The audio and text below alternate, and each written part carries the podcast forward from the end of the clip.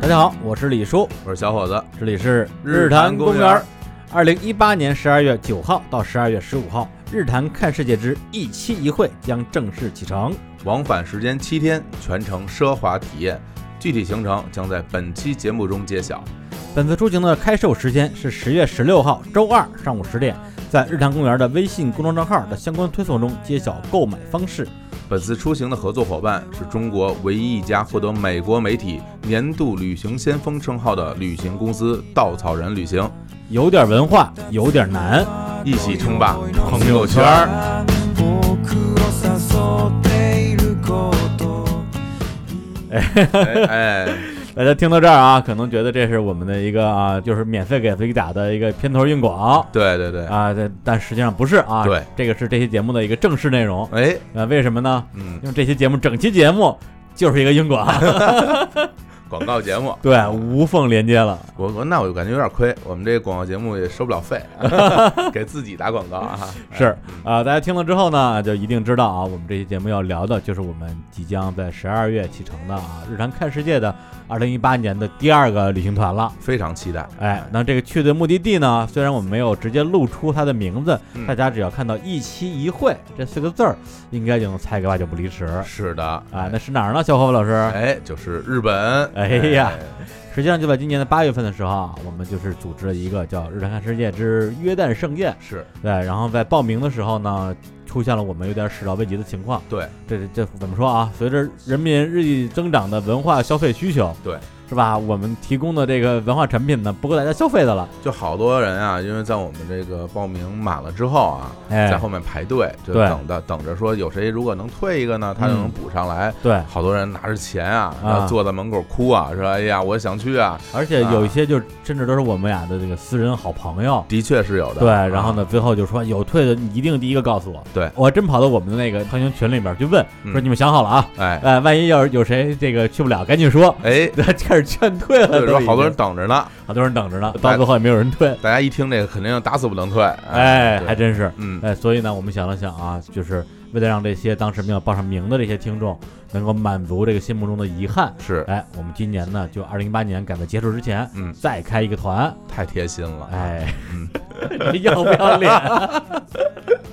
哎，要开这个团，要去哪儿呢？啊，去日本。嗯那这个日本这个地方有意思了啊，因为当时我们跟那个稻草人的这个合作伙伴啊，我们一商量的时候说，哎，那我们约在那个地儿，我们去的时候，大家都觉得特别爽，是特别野。难去。哎，咱们下半年来个更野的。对，你就聊了好多地儿，对什么印度啊、墨西哥呀、嗯，什么这个摩洛哥呀、高加索、养马养马岩 哎是哎，啊后来我们就跟天琪啊，就是稻草人这边这个产品负责人是，商量一下，他说，哎，我给你们来一个更野的。又特别期待哎，当时我们啊说。有多野，嗯他一说日本，我们说，哎哎呦，这日本哎还野，日本有什么可野的？哎哎，那今天我们就把千玺本人请过来，给大家讲一讲日本到底有多野。哎，回南哎，天机大，家好，我是天琪啊，我又来到日常公园啦。哎呀还是依旧温柔啊，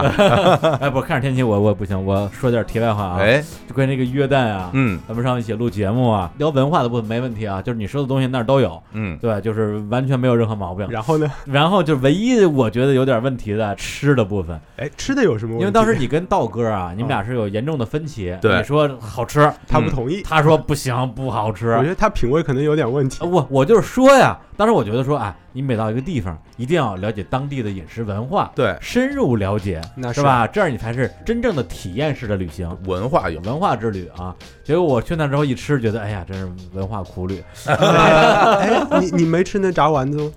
哎，炸丸子吃了吃了，每顿饭都有，啊，是吗？哎所有自助餐里全是有那个炸丸好的还有那还有那 man mansef 那个羊肉啊，那吃了啊那吃了啊，去人家家里做客吃啊啊那个。啊，那个哎那个那个是真不错，啊，哎那还有那个烤肉呢？烤肉，天天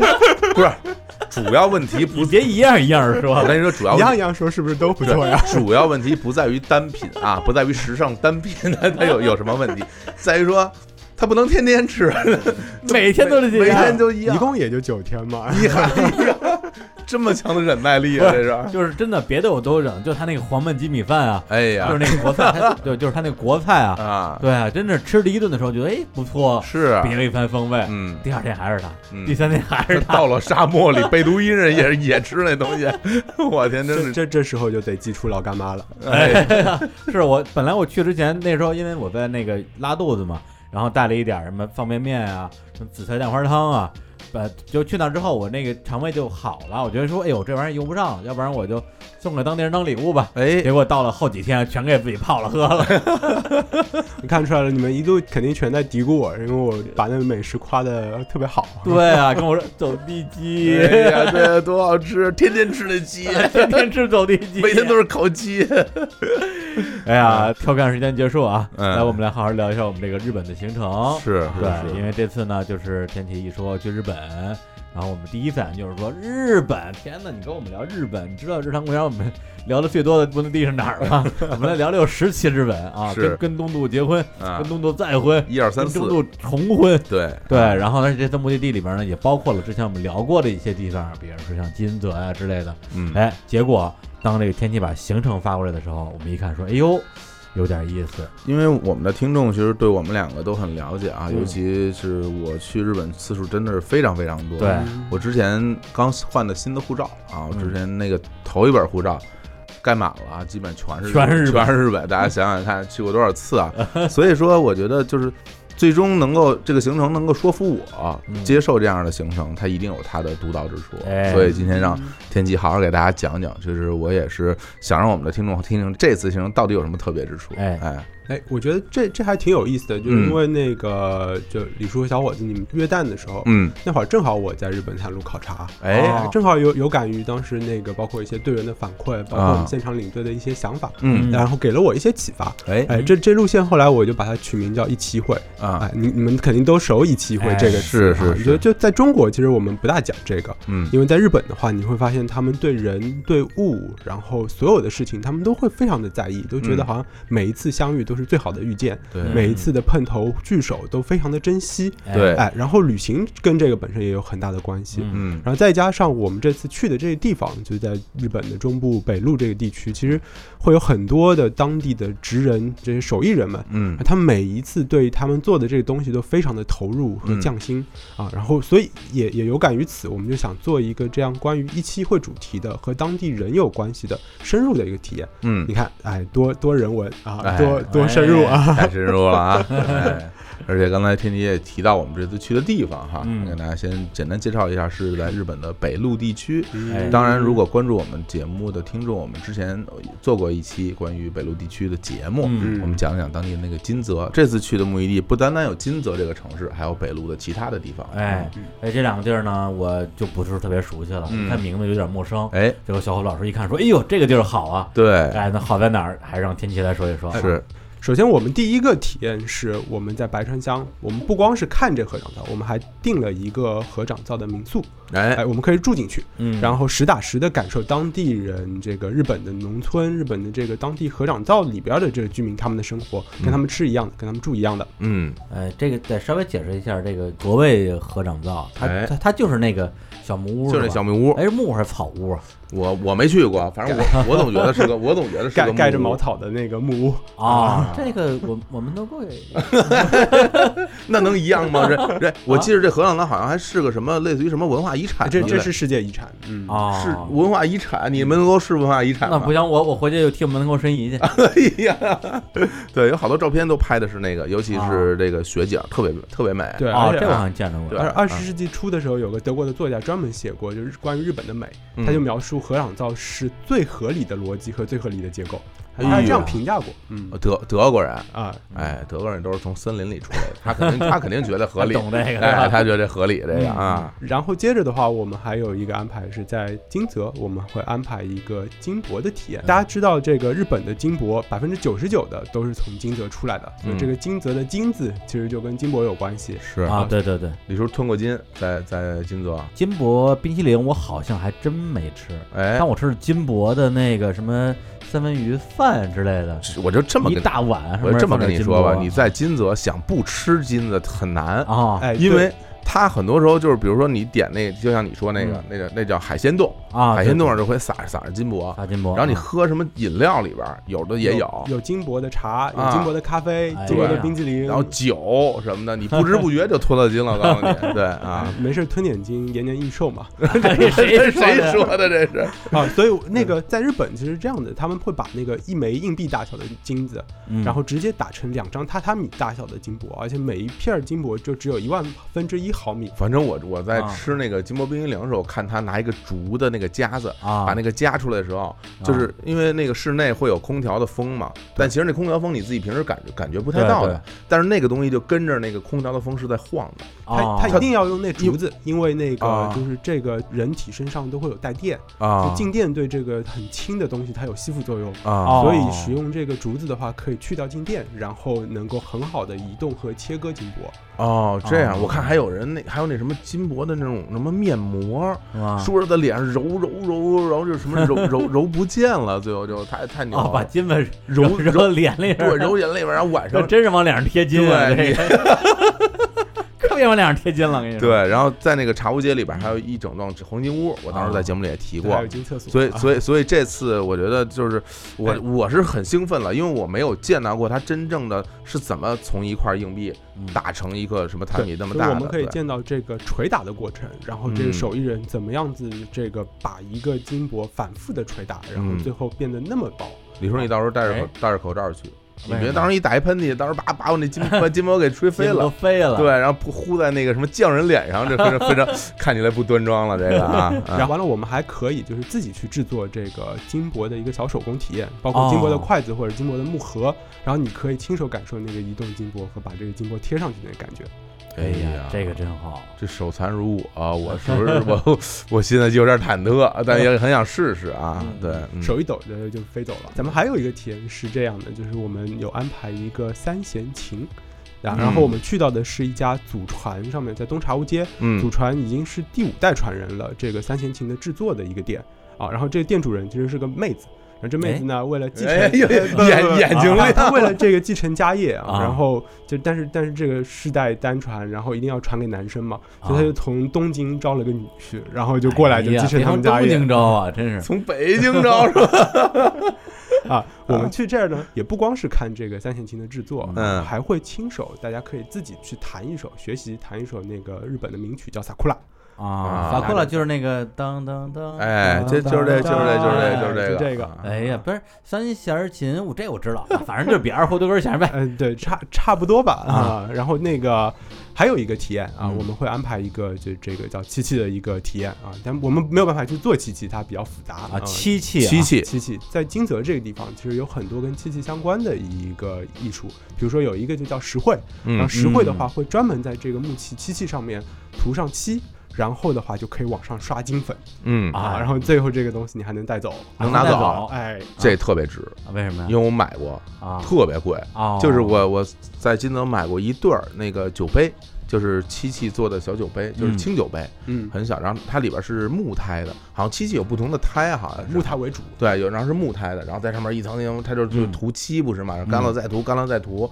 然后我觉得特特别漂亮，嗯然后我就买了一对儿，哎呦，真好几百块钱，挺贵的。但但是那是人家工匠做的，我这回跟你说，我做，我说不花钱，我说也也花钱，其实，当然花钱了。我就说你自己做那个就比人那差远了，肯定。嗯，那没关系，这是我自我亲手做的，我就送、啊送给别人说，哎，你看这是我做的鸡，人家说一看就是你做的，瞧你弄这德行，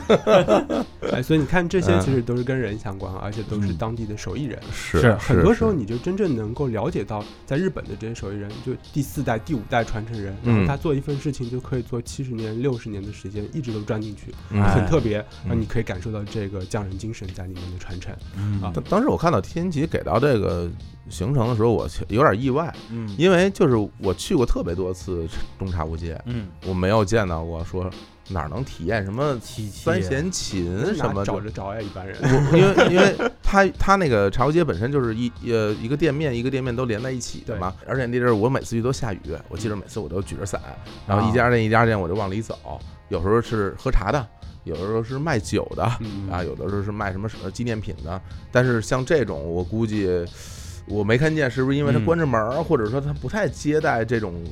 零散的游客？在我我在不日清本楚其实啊。这样，就是啊很多时候你哪怕知道这地方，啊你到了那门口，你看，哎，这这是我找的那地儿吗？嗯你打开一那门一看，然后你可能就退缩出来了，啊因为里边的这个包括它的一个呃入口的玄关啊，都没有一个说欢迎的这样的一个哦词对对对就是很是有难这样的真正能找得到这个你想找的店就。像一人尖儿。对你感觉就是到了一人家，然后哎门门口放两一 双鞋，你说你敢你敢脱了鞋进去？你说哎我 瞅瞅， 我这真是不敢。对对，啊所以我当时去探路的时候，我也是把人家门拉开来了，然后看到一个美丽的妹纸，然后我啊就去搭讪了一 下。这这么么聊这出么来啊回事儿哎啊！呀，对，我天呀，太牛了！那到时候那个嗯，团员们都稍等一 下啊，我让李叔先进去跟妹子搭一下讪 人家人啊家已经招到女婿了，所以这这事儿 啊 有难度。啊！啊，没事儿，这个啊，算了，不说了后边没好话不能说。 你不是我这形象啊，真是都是让让让让你给毁把把了他，们搞黄了。别闹啊！哎还得对看手艺啊。看手艺啊，看手艺啊！嗯哎，那还有什么来着？哎，除了这个之外的话，我们在山中温泉还安排了一场专门的，我们会把艺伎请到我们的宴会厅里面来，嗯然后他会跟我们一块儿、艺伎啊一块林哥儿去去这个参加我们的晚宴。包括的话，呃，他们会有他们的演出，弹三弦琴，哎，所以跟前面的那个学三弦琴其哎实连你就起来连起来了。嗯，然后完了之后的话，我们还会去学这个艺伎的传统游戏，学看、学他们怎么划拳的，然后哎哦，还、还可以跟他们 PK，啊，当然这难度是很高的。 这个好呀。就行酒令儿啊！对，就是这个意思。呃，对，啊两一只小蜜蜂那种，我故意输 给你。对，对因为之前那一点个儿这个啊这个天蝎把行程发过来，嗯，然后一看就是小虎老师一一边看一边跟那儿赞叹说：“哎呦，合掌造，哎呦呦呦，啊，琪我琪，哎呦呦呦，这也有啊哎，，这三千钱，哎，真棒！啊，我说，哎呀，什么呀，这这我门头沟都有。 然后一看这艺伎，我激动了，啊，嗯，激动了，因为之前我去过京都嘛，京都嗯你也能看到啊，满大街都是穿着艺伎的服装走来走去的人，他他们听后来听说都是游客， 在在在 cosplay 啊，就是花店小路啊，对，这这对对对，嗯就就是那，嗯啊 就就是 那，只缘二条啊，对对对。但是真正的就是嗯得到某种某种认证的艺伎，其实人数是非常少的。呃，在京京都有三百多，然后金泽有四五十，然后嗯山中的话也有不到十人。对嗯，可能就是一共就这么多。哪怕是你以一个自由行的这种游客的身份去预定去看他们的表演，都很难很难。对，然后呢，更别说把他们请到我们自己的这个，下榻的这个 下榻 下榻的温泉旅店啊， 嗯，对，对来跟我们一起做一呃些日做本还是活动一个吧特别有这个熟人关系的啊，尤其他们这个艺伎的话，你如果不认识的话，你根本他根本不会理你啊、嗯你别说请到某一个地方来让他跟大家一起有互动、有交流，这个是非常难的一件对事情。，所以我上次去的时候，我就问当地的朋友，我说：“哎，我这这个，我我想看一下这种所谓的就真正的意义的表演。嗯说这个你就别想了，这特别特别难定。对，然后我就心中就埋下了这么一个种子吧，就没想到这次能够实现啊。所以我觉得前面那些什么什么什么什么什么什么不都在乎不重要啊，我我就奔这去的啊不。过其实真的认真说啊，刚刚那个天一在介绍我们这几项体验的时候，我们也是在啊开个玩笑啊什么的。这个实话实说，我当时拿到这个整个的这个行程里的体验部分的时候，我自己是很激动的，因嗯为我去了那么多次日本，这些项目我是一直很想去参与，但是不知道该怎么弄好的。嗯就是你没有办法去体验这，而且就是，就算你认识当地人，你一个人自由行或者两个人自由行，人家是不会接待你的，是人嗯家是是你是你是没法参与这种东西的。嗯所以其实说实话，我觉得这个也是托了大家的福，就是如果那我们的团员愿意来参加我们这个团。哎嗯嗯那我也是沾你们的福气，我也好好我也体验一把这个东西，嗯还我真自是对我自己是特别期待的，所以这个这个东西是真真正正打动我了，我会觉嗯得这个我就让我自己去花钱买，我其实都愿意的。嗯，当然的那个我不是跟你说啊，不我不会花钱的啊，你别这么看我啊，对啊 来呀，嗯报 不行名不行啊不，行不行，这个这个还是我们 的内部消要不然这次消化我来带 队，你来你来你当队员，我当队 员，哎，对对，说回来啊，又回到我们这日常看世界，有一个现想出来的 slogan 啊，哎，什么有点文化，有点难。嗯所以为什么说日本我们这个行程也是很野的行程呢？是，因为的确，刚才也提到，我们这次有很多的这种文化的部分，嗯来讲一讲啊，明治之后的日本的历史。同时呢，这些行程，呃，对于自由行的这种游客来讲的话，真的是挺难的。嗯，它不已经不是有点难了，对，所以这次就是我个人也是特别期待这个行程里边能够体验到一些我不靠着大家我也体验不到的部分。沾光了，嗯哎，所以呢，稍后的时候还是让天琪把我们的整个的行程的细节嗯一一的给大家好好梳理一下。还有一个我嗯自己特别看重的点，嗯，当然要说了啊，哎这个就是我们这全程大巴，哎，还有啊不用自己挤挤挤火车啊，对对对这个很舒适反正。火车还到不了。对，很舒适，对因为对去北京之前要坐巴士的，是对很麻烦的。听到现在，我估计我们现在很多听众已经不想听节目了，啊，就想知道你现在赶紧把那个链接给我，我对这啊我现在这钱我这我这我得定了，对你啊什么七天六晚，每天行程我不对听我了。我都不在乎这个 啊。就刚才你们说几个，就已足以打动我了啊。我这也这也是我刚才说那些的目的啊。对啊 对对，什么啊，全程大巴，什么米其林餐厅，这些我我都啊不都不重要了，还有米其餐 厅啊，这不早说呀。都在后边呢。嗯我这啊还有没说呢。有米其餐厅，我这我这称霸朋友圈是是是挺贵那种。啊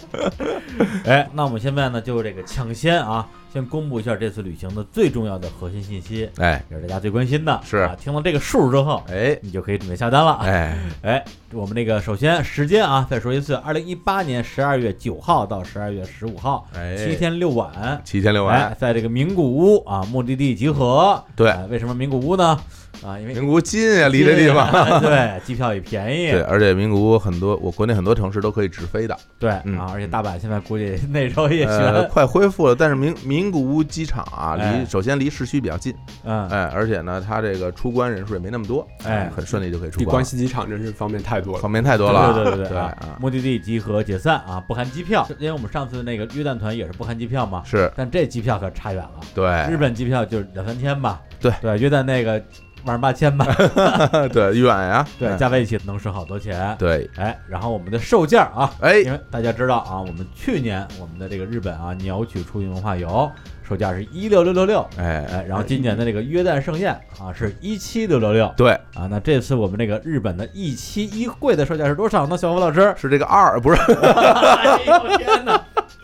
别乱说啊，它不是一七六六也六啊，不是一六六六六，它是一四六六六，哎呀，哎呀这价格便宜良，心价格哎呀，真是薄利多 销啊，这啊感觉这么下去我们公司就不行了。啊，我们以后以后就是可能就是越来越便宜，然后去 去地儿越来越近， 对，最后就变成了四六六六了。 那只能一去都没了大魔庄了，就是，哎，还有一点，这次特别值得一说的啊，就是嗯因为上次的确是出现了很多人报不上名，对然后这痛心疾首的情况，是，然后就说，哎呀，本来觉得你们这个这个团怎么也得卖个一星期的，嗯对，我我想说先把节目听完啊，对研究研究约旦的国家历史，再来报名。是就，发现已经没有名额了，所以对这次我们比上次特地呃增加了一些名额、嗯啊，因为上次我们的上人数上限是十六人，嗯，这次我们增加了八个名额啊，一共二十四个人。哎，哎，而且呢，我们这次还有一个特别的设计，就是说，因为二十四个人，说实话，可能你大家如果这个一直同出同入啊，嗯，这个有点浩浩荡荡。是，哎，所以呢，我们这次做了一个设计，就是说我跟小虎老师，我们俩这次要分成两个小队，对， 是吧？日坛小队啊，就是日小队和谭小队，那那这谁是日小队啊？ 我日，那这弹也不好听 啊！哎呀行啊，对，我们分成两个小队，每一个队啊，我们俩分开啊，各带十二个队员。你看，哎，当然了，这是这个我们这二十四个人在将近一半儿的行程里面还是会集体活动，是所以你不用担心啊，报了队之后见不着另外一位主播。的确，哎，但是呢，还是有些行程会分开的。哎，这个时候大家这什么胜负心就来了你啊！看看啊，哎，就就 PK 一下了。我跟李叔已经说好了，谁哎谁的这个团报幕版就当场切 腹。我我把撂到这儿，我不打你十二比零，我就算我输， 哎呦，那你肯定输了。 我切腹。我这花钱请人，我不能让你打我十二比零。哎呀，猖狂了啊！哎，开玩笑啊！哎对，大家其实报了我们俩任何一个团，反正嗯其实体验基本上我们也是会有一些交错的部分。对对然后对，当然还有很多大家一起玩的部分是，呃包括一些其他的细节，我们之后再说。嗯对，但是呃，相信其实有很多朋友不是一个人来玩儿，嗯我们之前也遇到过，比如一说对儿的嗯一，对儿的啊，嗯两个人一块儿来抱虽然我团们不的，鼓励啊，对，对，别说一对儿了，男的都别 来。男男的挺少的， 男男男都没钱，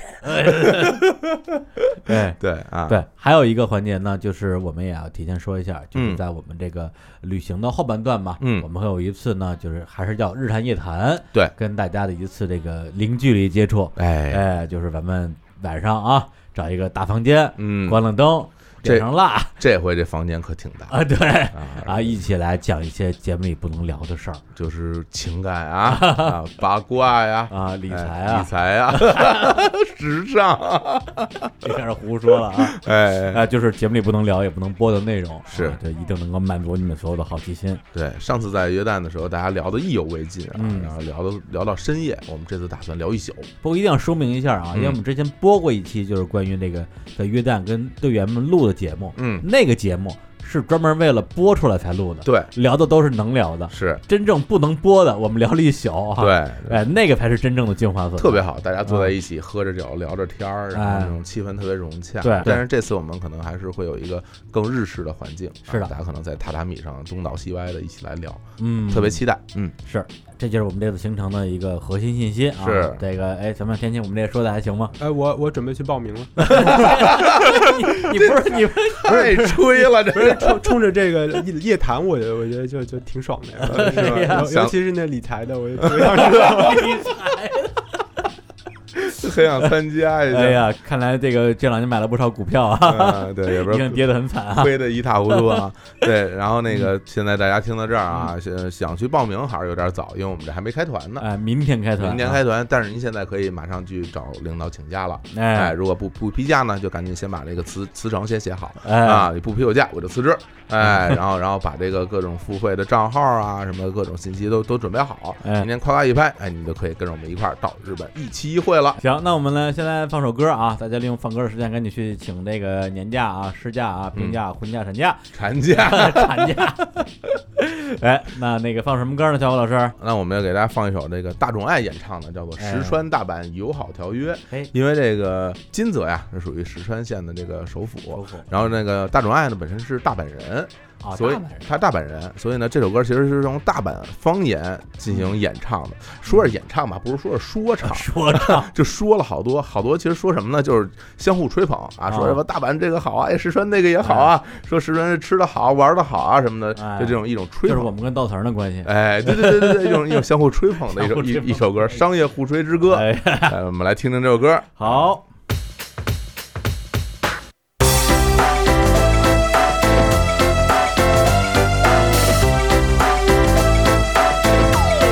いたしたウェイ渚ウェイあっちもこっちも田んぼだイェイ夜空のウェイミルキーウェイ走り出したくなるよ石川大高笑いのウェイ食い倒れとにかく安くがもっとイェイ何でもあり人情ありずっと見たくなるよ大阪最高石川大阪ウォンウォンイェイ石川大阪ウォンウォンイェイ石川大阪ウォンウォンイエーイ石川大阪ウォンウォンイエーイ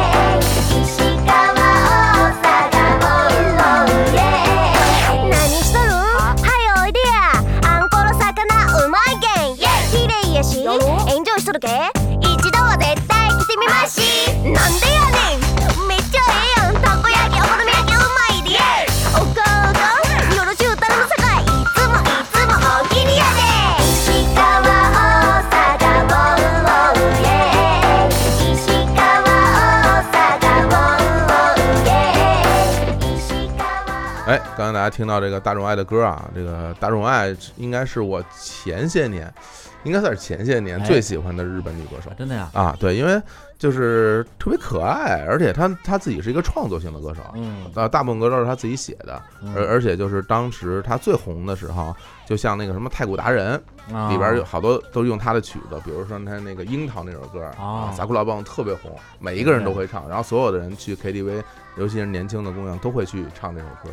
对，还有什么星象仪啊、金鱼花火，就嗯哎是呦红的不得了。真熟啊。然后他前一阵子到中国来开演唱会，我特别想去啊好像那个时候咱俩在约旦，哦，我想起来了，你对还跟我说这事儿，对，，那哦，就是个。他呀，对，然后就真是错过了，我其实觉得特别遗憾。哎，给你买了起票似的。啊，不是跟跟你借点钱，但是但是前两年他那个结婚生子之后，他就休息了一段时间，哎啊，最近又复出了。对哎呀对，我还是特别喜欢他的，爱酱啊，爱讲特别好啊，叫爱的好像都挺可爱的，哎福原 爱，啊可不用继续说 了啊。一嘴一嘴东北话啊。哎，好，好，那我们接啊，对啊，嗯啊， 你我刚反应过 来，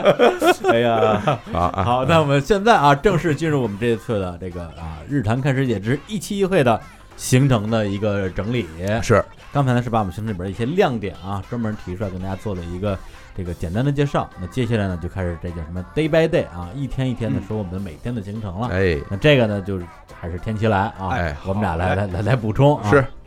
那那我就带大家来这个走一下，了解一下我们这个的具体的行程。首先，我们是在名古屋集合，嗯然后会住在名古屋名站附近，嗯然后就就开始我们的行程了。 ，G R 站附近哈。哎，JR 站附近，对，然后我们那个名古屋啊，其实大家从国内飞名古屋很方便啊，刚才说嗯了，就直飞的很多，而且名古屋机场离市区也很近，我们到时候一个电车就直接到了名古屋站附近了嗯，然后当天晚上我们可以带跟大家带着大家一块儿去喝顿酒，吃吃喝喝嗯哎啊，对，名古屋的居酒屋还是很厉害的啊，为什么呢？因为名古屋的居酒屋啊，就有一个很厉害的地方，就是说名古屋的鸡翅啊，是当地一个最大的一个特点，不是哎，鸡翅那儿没有啊？哎，但它这鸡翅跟别人不一样，因走地为鸡很很多地方的鸡翅是是烤的，啊，是烤鸡翅不，都是不都是烧鸟吗？而且是就是啊烤翅中。啊但名古屋的有有一种做法是炸的啊啊，所以在当地有非常著名的这个吃鸡翅的传统，有两个特嗯别著名的店，一个叫世界的山，一个叫什么风来坊吧，还是叫叫什么啊？这两个口味还不太一样，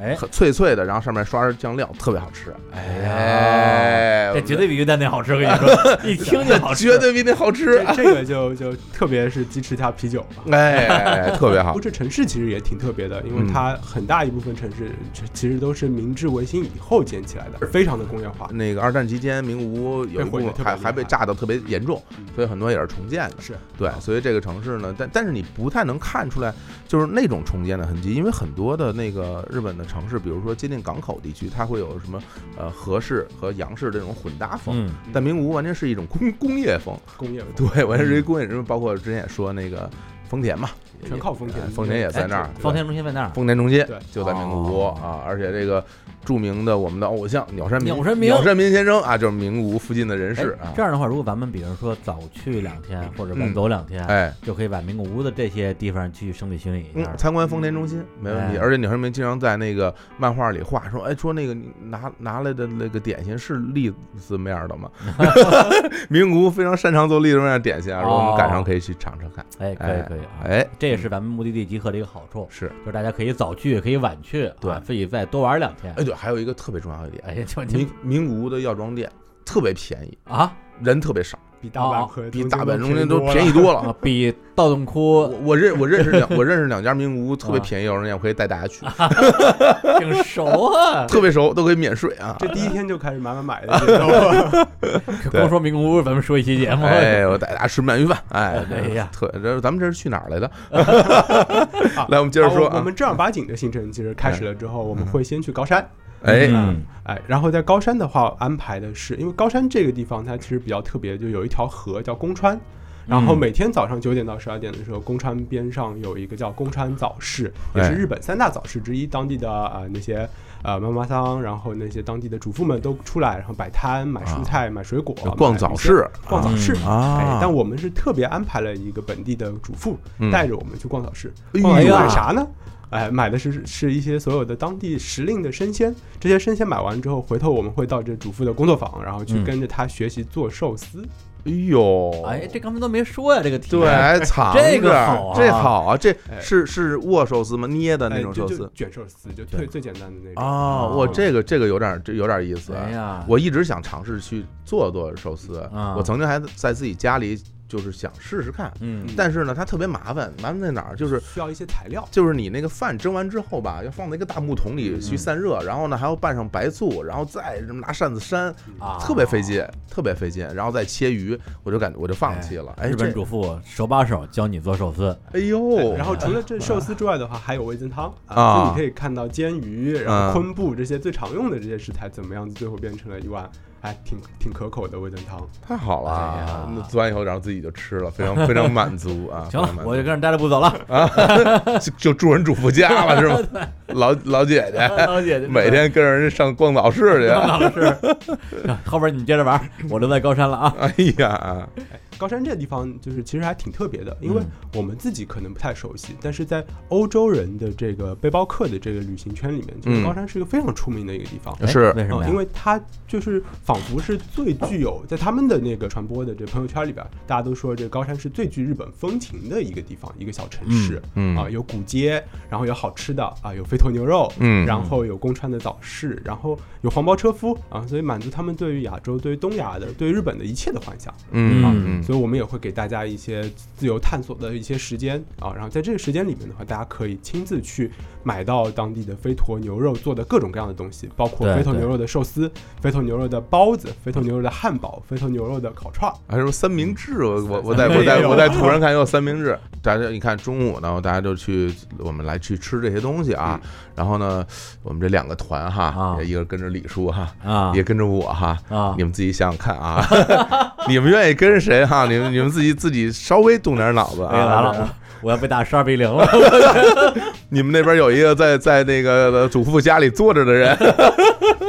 哎，所以所以我们也会特别做一个打吊卡的一个活 动啊，打卡的活动。哎然后比如说一定要买到啊，这这飞驼牛肉三明治，啊嗯然后一度一定要吃到当地的一杯清酒啊所以会有一个这打卡的任务，到时候两位就有的 PK 了。你说哎，打卡用上瘾 想想起那个约旦，嗯我们去约旦也是打卡嘛，是在那个安曼古城打卡，然后分分了好多任务，然后我那一组就跟着我走嘛，嗯到那之后我说哎水淹，哎呀打了一个卡我就我就坐这儿不 走了，结果到那儿一样，哎，主妇，哎呀，我就坐这儿不走了，啊，主主妇不是打卡的项目之一啊。 我这反正我就是不能不走。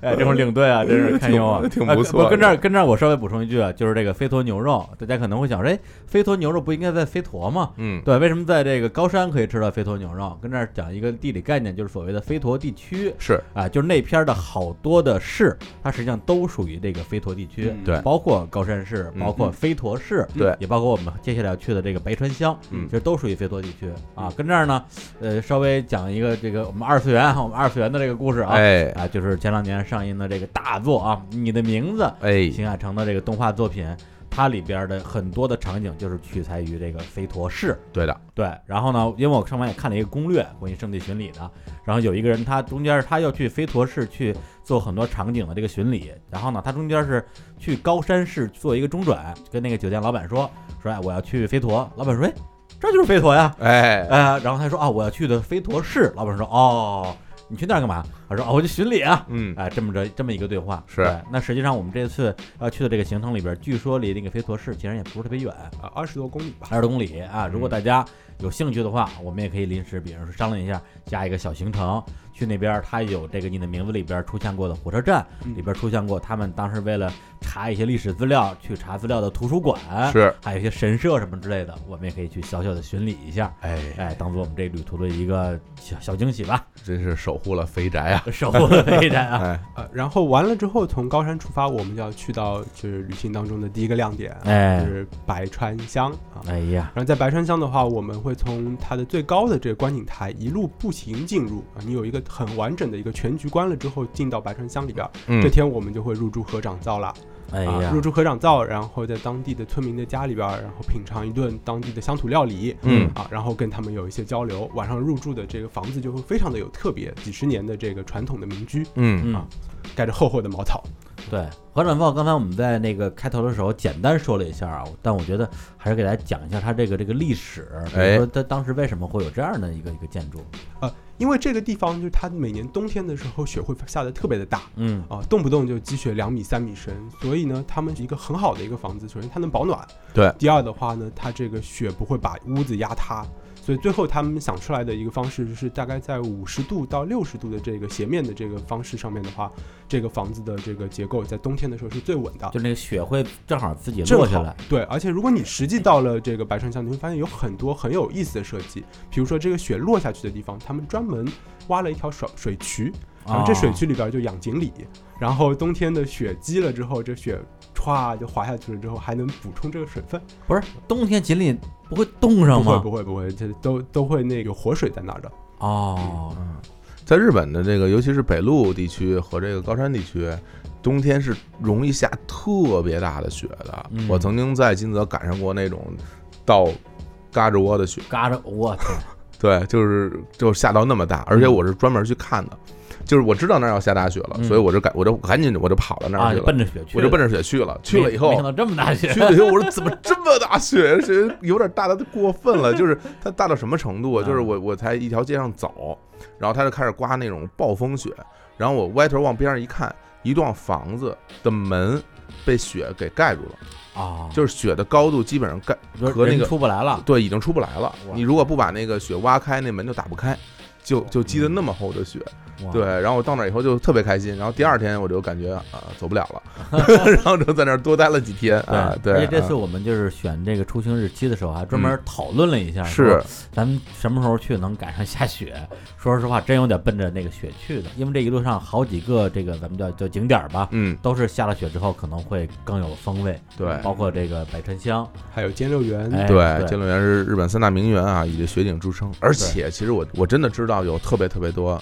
南方的 朋朋朋友，真的南方朋友没有见过雪，真的就是对于雪这种对那种那种期待，啊那种那种欲愿望是特别特别深的。对对对，想亲亲身，哇，你那边在下雪， 就是对吧？哭泣了对，回头我们也可以给大家满足这个心愿。嗯对，嗯，我在白川乡考察的时候，其实当时我不光是看看了白川乡，因为除了白川乡之外的话，还有一个叫五个山的地方，嗯他们是白川乡五个山联合在一起是一个世界遗产。是哦五，个山那边呢，大概有个就七八十栋合掌造，白山乡这边的话有一百二十多栋合掌造，所以加在一起两百栋合掌造。嗯但是真正能够有民宿给人去住的，在五个山那边大概就只有六七栋嗯啊，哦然后在白山乡这边的话有十五六栋，然后加在一起其实就只有二十来栋这样的一个合掌造的民宿。嗯啊，但每一家民宿其实就只有四间五间房间。所以一共这个地区，如果大家想要去体验和掌造的话，就一共就只有大概六七十间、七八十间这样的房子。但是我们这次就全部都定到了和掌造，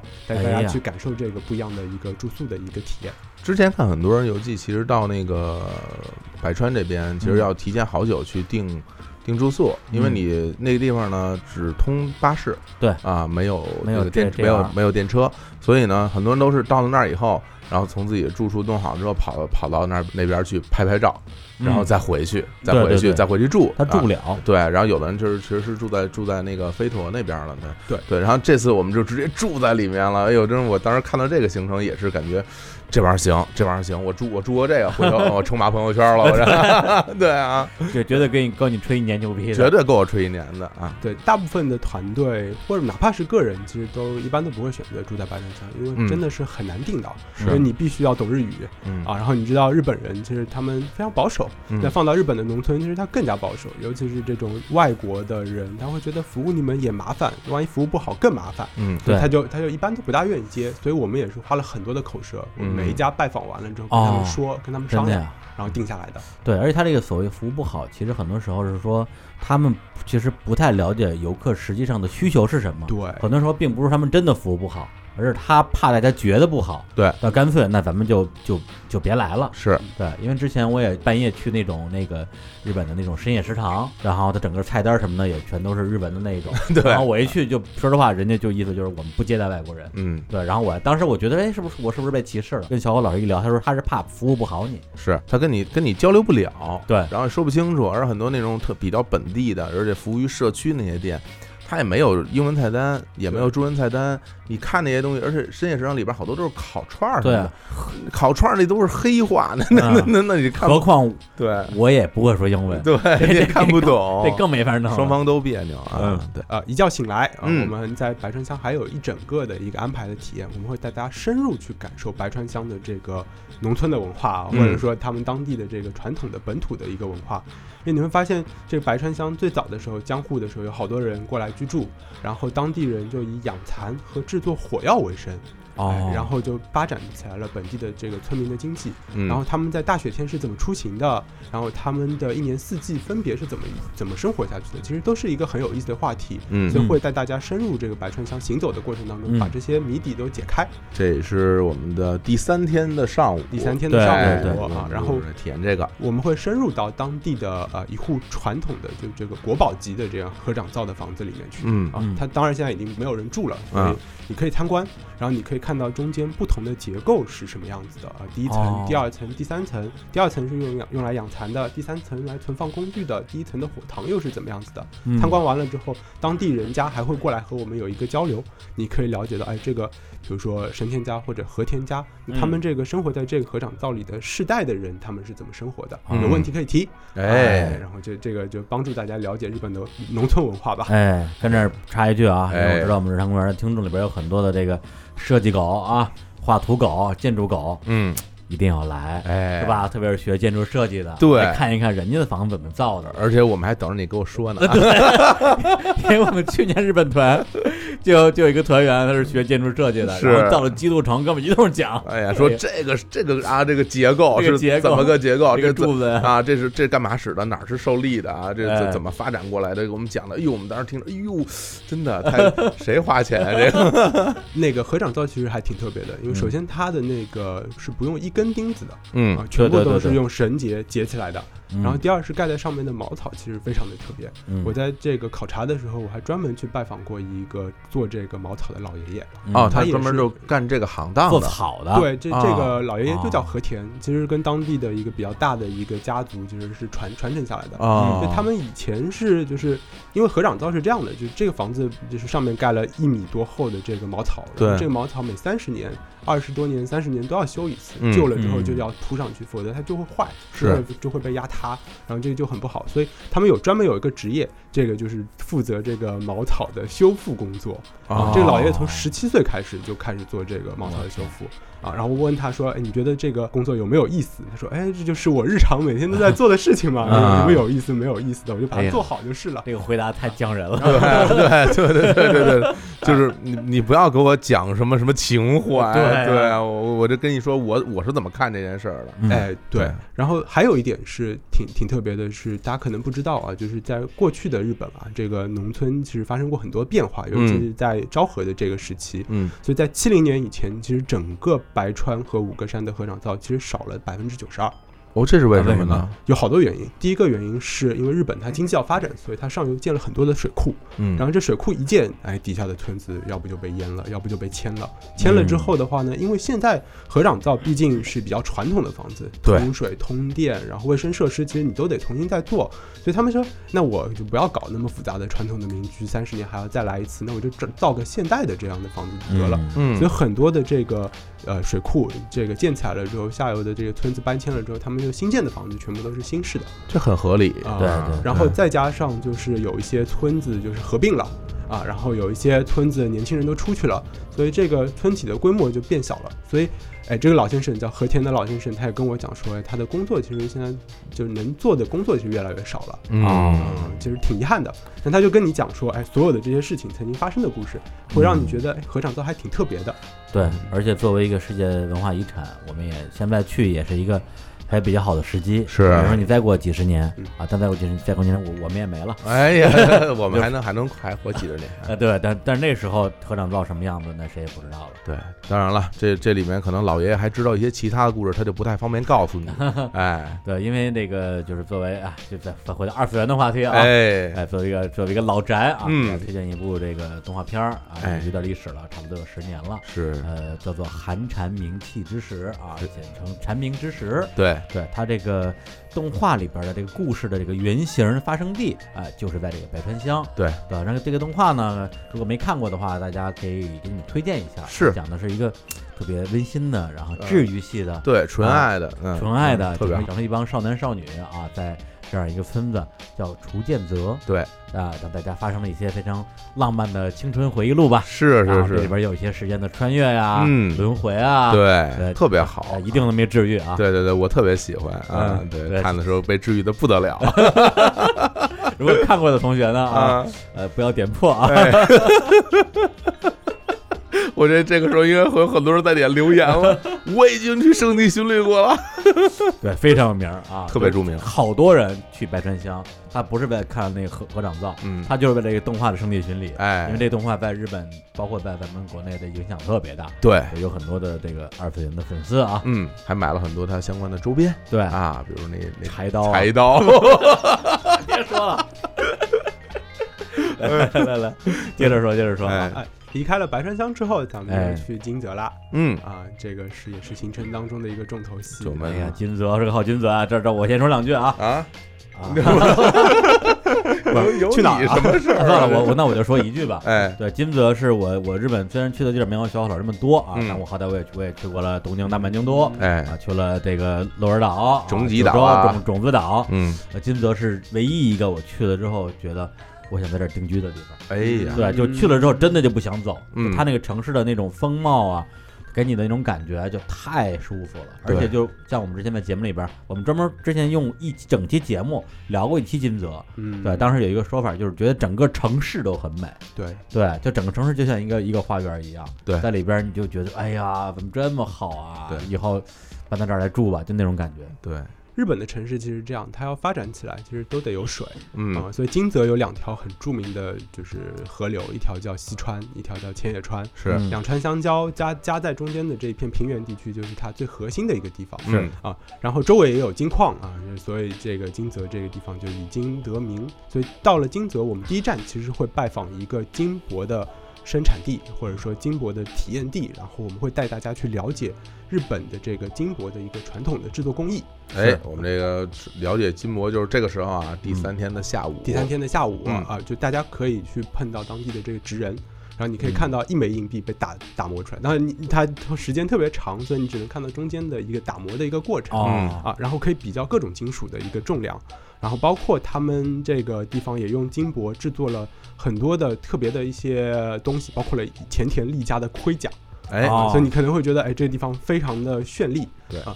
但我们到这个地方其实是更多是希望大家能够亲手用金箔去体验制作一个自己可以带走的一个小物件，啊嗯筷子或者是这个小木器，其实都可以啊。然后然后你就要把那个金箔裹在那个筷子的外面了，对啊，然后让它服服帖帖的，就变成一把金筷子。金筷子，哎，金筷子，这吃饭的时候啊，每天 啊，这第二天一看，哎，怎么少了点儿？掉哎掉渣儿 了，还要吞金了，吞金 了，跟吞这金儿了。，我觉得稍微讲解一下这个金泽这个历史啊，特别嗯是也提到这个前田利家，哎，嗯，钱理家呢，也是这个当年金泽这个地方的这个算是藩主吧哎，，嗯对，对，也就是算是当地的土老板。哎相当于啊是最老早大的时候，嗯，对，然后这个当时当时是加贺藩啊嗯，在金泽这个地区，那个时候因为金泽这地这地方呢，它也是这个地理环境比较特殊，是对，三面山一面海，嗯然后呢交通也不方便，所以这块儿呢也没什么人过来征战，所以它在这儿发展的特别的好。对嗯然后它物产也很丰富，对对，然后包括它的海产品也也特别好。嗯，然后结果他这边呢，有钱了以后呢，是吧？温饱思淫不是 有钱之后干嘛呀？是吧？对咱们就走走奢侈品路线吧，穷奢极欲啊啊穷奢极欲，咱们走奢侈品路线吧，要不然嗯穷的地方谁没事打金子玩儿对啊啊？他那边因为就是有钱，对啊，然后当年称家贺百万哎啊，那就就在那儿玩金子吧。买加包过包，百万石啊，哎，就玩玩玩金子，打金子，打金子，然后这吞金，哎，嗯就是恨不得要炼丹了，我觉 得。对差不所以多，对，所以这个前田利家这个也是在日本是非常有影响、有很多故事的一个、哎一个名人啊。是所以大家到这个金泽这儿来，可以自己亲自的感受感受当年。我觉得真是这样，就是为什么我们嗯后来觉得金泽这个城市那么美、那么舒服，嗯，真的跟它当地的经济自古以来经济发展有关系。对，如果说当地人吃不上饭，你说他能把它弄得跟个大公园儿似的吗？还整天嗯去搞这这些艺术类的东西，而且在这个江户时期，金泽是日本的第四大城市，是仅次于东京、大阪、京都，对那个时候是哎，前田利家其实还是挺厉害的，嗯他当时是那丰臣秀吉的五大佬之一嘛，对啊，嗯然后他去世了之后，其实当时德川家康是对对前田家是非常忌惮的是啊，然后当时他前田利长就是前田利家的儿子，其实也是向德川家主动献殷勤吧，是啊，然后就把自己的母亲甚至于放到了这个江户城来质押，当啊做然后当做质子，表明我对没有反叛之心。嗯然后，然后在官员合战的时候，就前田立场也是主动参加了东标的这波。本来是这个是八十多万担啊，嗯然后打完这仗了之后啊，然后论功行赏，哎然后德川家康就给他们加了能登，包括越中一些地区嗯，最后就变成了一百多万担是啊。然后就这个就是就是这个嘉禾百万担的来由啊。对，而且我之前去金泽的时候还参参观过一个金泽的类似于那种呃历史博物馆吧，里边嗯还用还有一个影片儿专门讲了刚才田鸡说的这段历史。嗯，然后完了之后的话，其实，在江户时期啊，嗯这个嘉禾这个地方，它其实物产在稻米上面其实不是最丰富的，嗯所以要要向中央上交啊，要交一部分东西。那怎么办呢？他们就发展出来了一些其他的一些方法，比如说丝制品，嗯比如说金子、金箔的这样一些东西。所以在慢慢的整个江户的一个体系里面的话，嘉禾就诞生了更多的这个传统的手工艺。嗯啊，然后前田家其实他们非常的，呃，就是小心谨慎吧，这处理自己的一些地位的一些问题对，，所以不能功他高盖主，他啊不高不能功高盖主，所以他也不能这个兴兵黩武，他不不能广招这个士兵，所以把很多军费的东西就省下来了，省下来做什么呢？就拿来就是培养自己的传统手工艺，他送了很多当地的一些有能力的艺人到京都去。然后学回来了一些布染的技术，嗯学回来了一些丝织的技术，哎学回来了一些漆器的技术，对就包括瓷器的技术，所以最后所有的这些就汇集到一起，成为嘉禾最大的一个它的一个经济的一个来源。哦，对就是咱们刚刚提到的这个实惠，哎还有什么嘉禾有蝉，对，加这工产是这是哎纺织品，然后包括九五烧是它嗯这边九五的烧这个陶器和瓷器，对对对，对对，然后那个能登那边也有很多的手工艺，对，也是漆器对，啊然。后这边是能登半岛，也是一个非常富庶的地方，对对，嗯嗯，而且我之前参观他那个金泽的那个博物馆的时候，里边有很多那种就是实惠的那种漆器的一些碗啊之类的，哎我觉得哎呦这真好看，嗯回头咱们倒点儿哎回，北京卖去，你看多少 钱？那玩意儿可贵可贵了特别贵啊呃，特别精美，特别漂亮。嗯，因为因为它那个漆器涂完以后特别亮，对对，它而且你基本有的时候你看不到木纹了。如果他不想让你看到木纹的话，你是看不到它看不那个到胎纹的。对嗯 所以整个那种就那种流光溢彩那亮，然后里面那些画都是金子啊！我天，我年轻时候其实挺讨厌金子的，但我现在上了岁数吧， 对金啊突然子觉得哎有有一种种偏爱，我觉得这玩意儿好， 这看着就不错，这个啊，对，嗯。这这个买买买就停不下来了。哎啊对，所以而且就是之前有个说法，就是说这个 China 嗯，是这个瓷器的意思、嗯 j a p a n 就是漆器的意思。哎，对，嗯可见漆器这种工艺对日本的一个重要性吧。是，嗯啊然后那个第三天我们就会住在金金泽，而且我们住的地方也是它最市中心的地方，嗯非常方便大家出去寻觅美食啊。嗯金泽也是一个，因为它物产非常丰富，所以吃的东西会非常的多。然后金泽第四天，我们有一整天的时间留在金泽，好好的探索。哎，太 好了。带大家去感受一下这个啊，不管是前田利家时期啊，还是他之后明治维新以后所有嗯发生的一些变化和嗯故事，嗯以及这城市现在是什么样子，以及为什么它那么的适合生活和它哎的，这个美妙的地方啊。所以我们第一站其实会去到一个比较特别的一个地方，这个叫金泽四高。所谓的金泽四高，你们听说过吗？哎木有听说 过。嗯反正我之前是不知道这个地方啊，我知道三高。啊，呃没没三高啊， 明治时期呢，就是他为了教育的改制，所以把它按照地区划分。然后金泽所属的石川县是属于第四区，呃所以相当于是第四区的高等学府就在这个金泽。啊哦然后这里知道培养出来了很多的历史名人，有政治家，然后有哲学家，有作家、嗯啊。其中我们后面会遇到的这个铃木大拙，也就是在这里培养出来的。啊，然后我们在四高安排了一堂小课，这堂小课讲什么呢？就会带大家去讲一下日本的明治维新所有最著名的一些人和他们发生的故事，以及嗯对后世的一个改变。哎，因为会发现很有意思的一点是，明治以前日本向中国学，向东方的这个唐宋学习；对明治以后彻底改头换脸，向西方学习。是为什么？而且一下子这个国家的综合实力就提升很多，它是嗯怎么做到的？啊，不知道两位有没有听说过这个一万日币上面的这个人，他的名字叫福泽谕吉，他是一个非常特别的，相当于是一个国家的启蒙老师的这样的一个身份啊嗯。在明治维新结束的时候，他提出了一个叫劝学篇的一个概念，就是完全是说希望日本能够脱亚入欧，全盘学习西化。哦，而且他创办了一个学校，你们肯定听说过嗯庆艺啊艺术，就是日本的二大私立学校之一，庆大，嗯，庆大，嗯啊，然后这个彻底的改变了日本后来所有的对文化的一个需求，嗯所以你去看日本的纸币，你会发现上面所有的都很少出现政治人物，基本上都是科学家。作家、作家啊文学家啊哎，文学文家，学家然后教育家这些嗯，这也代表这个国家他对文化的一个认同和对一个对认这个一个啊感受。嗯，好然后完了之后的话，我们就会去到兼六园，也哎呀就是日本三大名园之一了。金柳园啊，就哎其实挨着这个金泽城啊，对金泽城很近公园和这个金柳园在都在一起的嗯啊，嗯，兼六园的话呢，其实呃，这个名字取自于最早的时候是李清照他爹哎，写过一本书啊，叫是《洛阳名园记》，都这么说啊，讲嗯 讲这个这个兼六园有六大特点是，呃，宏大、深邃、人力、苍古啊嗯，，等等等等，嗯我都已经记不得了。我啊还然说呢我后，说这真牛，这能背下来。 哎，上次我节目里我也说过这个，我是照着念 的，结果背一半儿背背不出来。金柳园 啊，哎林乐园 啊，每年的那个十一月份开始的话，它会为松树加加注这个雪吊，对嗯啊、上面会加这个架子，其实会非常的美啊、然后移步换景，兼六园本身就很漂亮。嗯那我们在兼六园还特别安排了一个，我们订了一个私家的小园子，然后哦，在里面我们安排了一场一场小的一个茶道茶艺的体验。啊，哇会有当地的老师带我们，然后品尝一下抹茶，然后吃一个核果子，然嗯后一边还赏赏这园子的这个不同的这个风貌。嗯，你说这地儿我好像去过，的确有这么一个哎，对，可以喝这个茶的这么一嗯个嗯很合适的，啊对吧合？适的然后，嗯然后面前好像一大个一大片玻璃吧，还是怎对么对着？对，能看到园子里的风景，嗯有那么个地儿嗯，对，而且那个果子也也也非常甜 啊，哎不茶同的季节会有茶点茶别非常 苦啊，这感觉非非常不错。对，啊而且这个江乐园之美啊，我还是忍不住要说一下，因为之前我也去过啊，当时还有一点残雪吧。嗯它除了这个庭院本身非常有设计感之外，它本身因为这个金泽三面环山嘛，嗯所以这个园内的这个情境跟外面这个积雪的群山又形成了这样的一个对照。是正好符合了这个它六大特点里面的两大特点，最后两大我没讲的，一个叫水泉，一个叫远眺。哎呦啊，水泉就是它你到处走的时候会有水，然后嗯遍布其中。嗯远眺就是因为金泽三面环山，所以你在这个园子里面，你就可以远眺外部的这些名山嗯啊嗯，然后就把这个外边的景色一起收到了这个园子里面。对对对对，然后我们还特别安排了一顿米其林的餐厅的午餐，哦，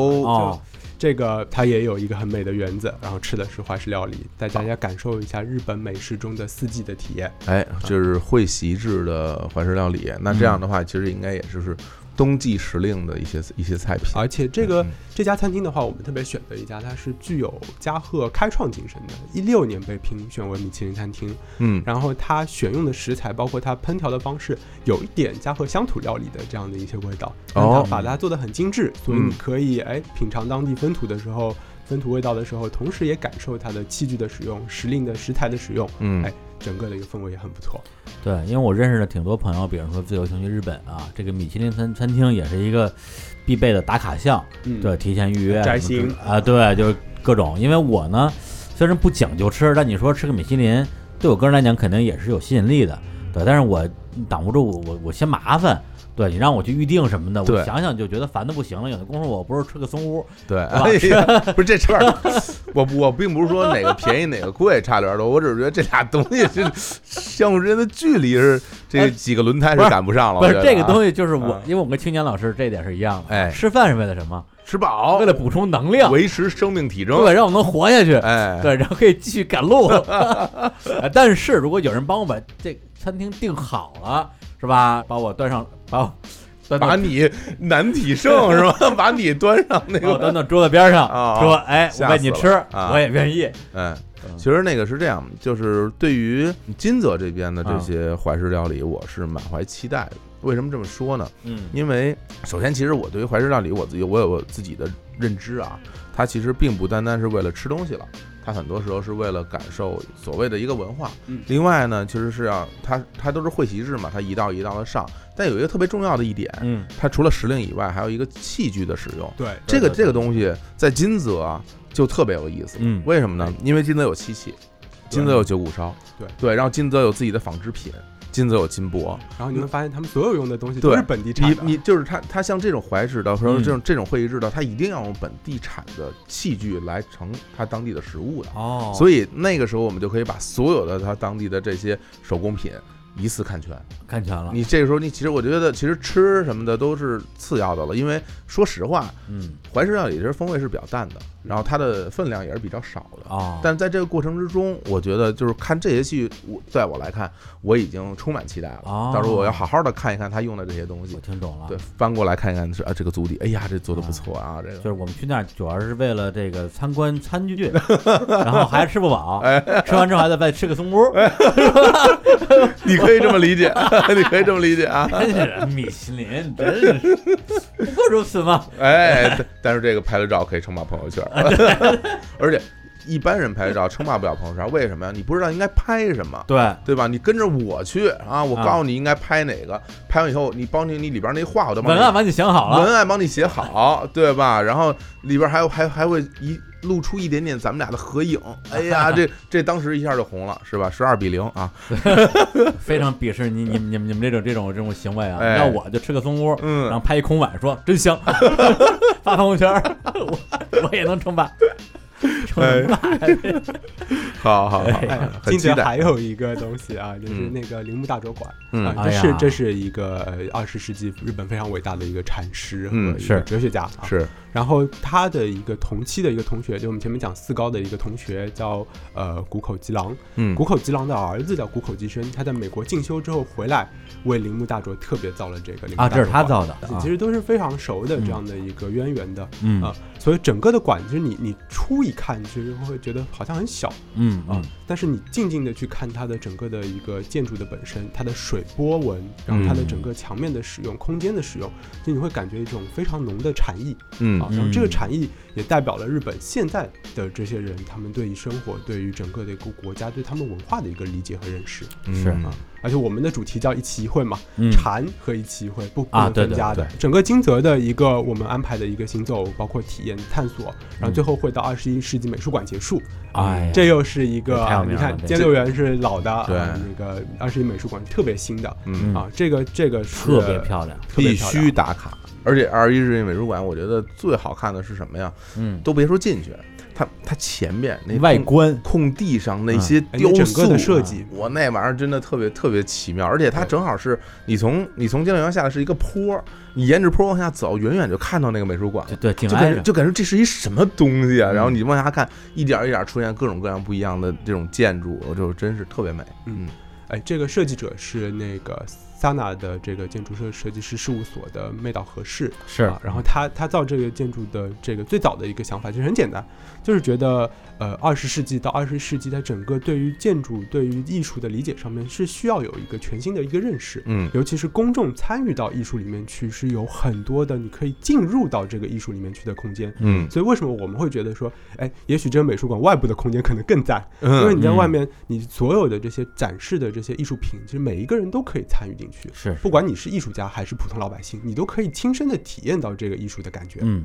哎，这就很棒了。对，它里边我印象中好像是现代艺术比较多一点。对，嗯，然后那我们这个第四天的行程好像到这儿就差不多了。哎哎，呦天哪，已就经就非四天已经这么多了，非常精彩了对啊！那那我们要不然这也放首歌，温柔点来来了来啊，休息一下啊。哎刚才我们也提到了啊，这个以白生香为原型啊、嗯的一个动画叫《陈明之时》，是呃，这个一个非常也浪漫的、啊、温馨的的、治愈番。对然啊后，我们放一下它的一个主题曲啊，好叫《You》啊，放右哈，啊，对，这首歌本身大家一听哎就知道，哎，动画片一定是这个风格的，特别好啊！特别你好先听放，我先出去歇会儿。来好我们来听一下。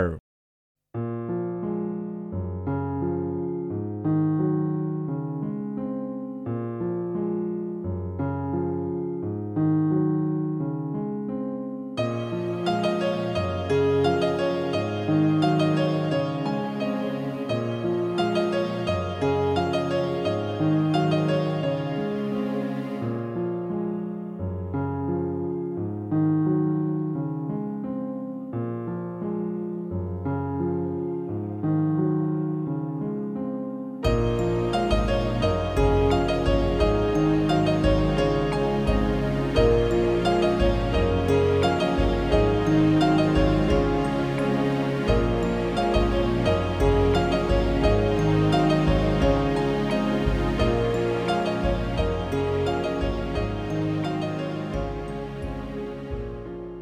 啊，这个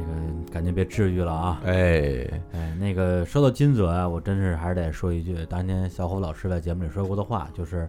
我们当年在录那期关于金泽的节目啊，跟东东再婚的时候，嗯，他说金泽是一个他特别不愿意在节目里聊的地儿，是他舍不得，对，对，就觉得这地儿太好了，他不想让更多人知道，他就因想他就想自己玩儿，因为他那个地方